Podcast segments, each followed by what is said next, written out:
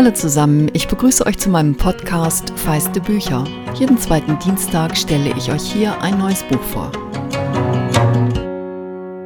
Das Buch, um das es heute geht, ist ein Memoir.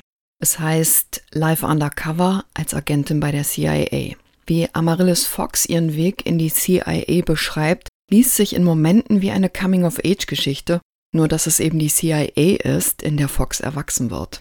Es ist ein Buch, das ich atemlos in einem Rutsch gelesen habe. Fox ist heute 39, sie hat mit Ende 20 als Agentin ihre erste Tochter bekommen, worauf man bei der Agency nicht wirklich eingestellt gewesen sei. Ihr damaliger Mann war Agent wie sie und sie haben ihre Tochter Zoe Victoria genannt, was so viel bedeutet wie das Leben triumphiert. Warum ich euch jetzt ausgerechnet zum Anfang von der Tochter erzähle, liegt daran, dass es nicht nur ein ungewöhnliches und sehr spannendes Memoir ist, sondern dass es auch erstaunlich hoffnungsvoll ist. Es geht ganz viel um Vertrauen und natürlich auch darum, wie es ist, eine Lüge zu leben, wie das die Liebe untergräbt, auch wenn der andere weiß, welchen Job man hat.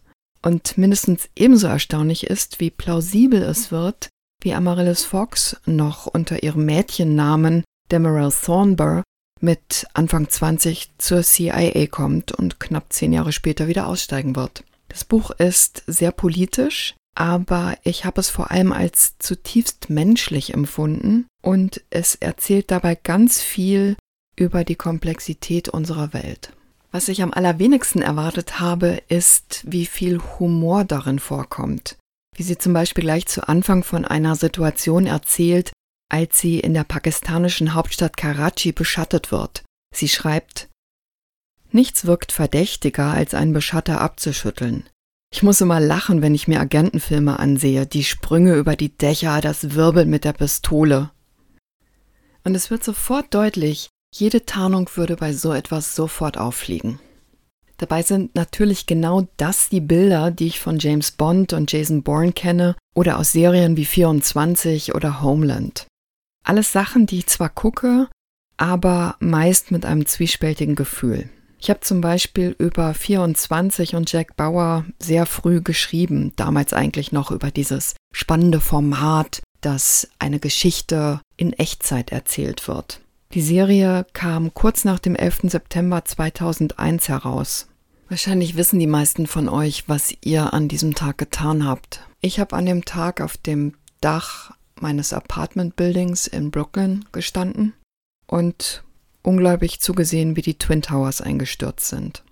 Und das Einzige, was an dem Tag klar war, war, heute beginnt eine andere Zeit. Amaryllis Fox ist zu dieser Zeit Studentin in Oxford und gerade auf Familienbesuch in den USA. In den Tagen nach dem 11. September wird sie als freiwillige Wasserflaschen am Ground Zero verteilen dem Ort, an dem die Türme gestanden haben. In den folgenden Jahren wird die Serie 24 mit jeder Staffel härter und ich hatte das Gefühl, hier wird Popkultur genutzt, um die Öffentlichkeit davon zu überzeugen, Folter wäre ein notwendiges Übel, etwa wenn ein Anschlag mit einer schmutzigen, also mit einer radioaktiv verseuchten Bombe drohen würde. Für Amaryllis Fox ist das Bedrohungsszenario schmutzige Bombe da längst ein Teil ihres Alltags denn mit Mitte 20 ist sie als CIA-Agentin für Terrorabwehr zuständig. Undercover knüpft sie Kontakte zu Waffenhändlern in aller Welt, zu Männern, die Waffen und alles für den Bau solcher Bomben erforderliche an Terrorgruppen wie Al-Qaida verkaufen. Wie kommt eine junge Frau in diese Position? Sie beschreibt sich selbst als eines der, jetzt zitiere ich nochmal, Nomadenkinder Sprösslinge von Diplomaten und internationalen Geschäftsleuten, die jedes Jahr in ein anderes Land ziehen. Ihr Vater ist ein US-amerikanischer Wirtschaftsprofessor, ihre Mutter ist Britin und sie ziehen einige Male um, weil ihr Vater Regierungen berät, zum Beispiel die von Margaret Thatcher oder die von Michael Gorbatschow. Sie ist acht Jahre alt, als sie zum ersten Mal erfährt, was Terror ist. Eine ihrer besten Freundinnen kommt bei einem Bombenanschlag ums Leben. Das Flugzeug, in dem dieses Mädchen mit seiner gesamten Familie saß, ist über der schottischen Ortschaft Lockerbie explodiert. Amaryllis Fox wird von ihrer Mutter getröstet und der Vater wird ihr bald beibringen, Zeitung zu lesen, weil Wissen und Verstehen gegen die Angst hilft. Jahre später landet in der Highschool für ihre Abschlussarbeit ein Thema bei ihr, das sonst niemand wollte. Sie soll etwas über die politische Situation in Burma recherchieren und über die Anführerin der Demokratiebewegung, Aung San Suu Kyi. Sie weiß weder etwas über das Land in Südostasien, das von einer Militärjunta regiert wird, noch etwas über Suu Kyi, die 1991 den Friedensnobelpreis bekommen hat. Am Ende wird Fox so fasziniert sein, dass sie nach der Highschool ehrenamtlich in einem burmesischen Flüchtlingslager aushilft und unerwartet tief in die Arbeit der Opposition gerät. Unter abenteuerlichen Umständen wird sie als 19-jährige Aung San Suu Kyi treffen, die zu der Zeit seit Jahren in Burma unter Hausarrest steht. Auf dem Rückweg wird sie vom burmesischen Militär verhaftet, wird wieder freigelassen und es gelingt ihr, eine Ansprache Suu Kyis außer Landes zu schmuggeln die dann von der BBC in Bangkok nach Burma zurückgestrahlt wird. Vielleicht werdet ihr euch beim Lesen fragen, echt jetzt eine 19-Jährige? Kann das wirklich alles so sein? Ich kann euch versichern, das kann es. Warum ich das so bestimmt sage? Tja, weil dieser Teil der Geschichte eine Zeitreise in meine eigenen Zwanziger war. Da habe ich in Bochum das Burma-Büro mitgegründet und in Thailand viele Leute der Opposition kennengelernt. Und ich habe Aung San Suu Kyi zum Interview getroffen. In ihrem Haus unter Arrest in Rangoon. Da hören die Parallelen dann aber auch schon auf. Diese Amaryllis Demerol Thornby ist da echt ein ganz anderes Kaliber. Sie studiert in Oxford internationales Recht. Dann kommt der 11. September. Sie macht einen Master in Konflikt- und Terrorismusforschung und entwickelt schon da einen Algorithmus, der die Wahrscheinlichkeit vorhersagt, mit der eine Gegend unfreiwillig zum sicheren Rückzugsort für Terroristen wird. Man wird auf sie aufmerksam und sie geht schließlich zur CIA. Ich lese euch jetzt mal eine kleine Passage vor. Ich bin auf dem Weg zu meinem ersten persönlichen Gespräch mit einem Häftling. Ich trage einen Hijab, er eine Haube ohne Seeschlitze. Er darf seine abnehmen, ich nicht. Wir reden über Kafka, er ist erstaunt, als ich den Koran zitiere. Ich bin erstaunt, als er Malcolm X zitiert. Ich frage, ob seine Zelle ein Fenster hat. Er bejaht. Ein kleines nur, aber wenn er nachts hinausschaut, kann er den Gürtel des Orion sehen. Er sagt, er liebe dieses Sternbild, denn es erinnert ihn daran, dass die Menschen alle dieselbe Wahrheit sehen, auch wenn sie sie in andere Worte kleiden. Im Westen nennen wir diese Sterne den Gürtel des Orion, ein Ehrenzeichen für Jäger. Im Arabischen nenne man sie die Perlenkette, um die Weisheit zu ehren, die aus dem Leiden geboren wird.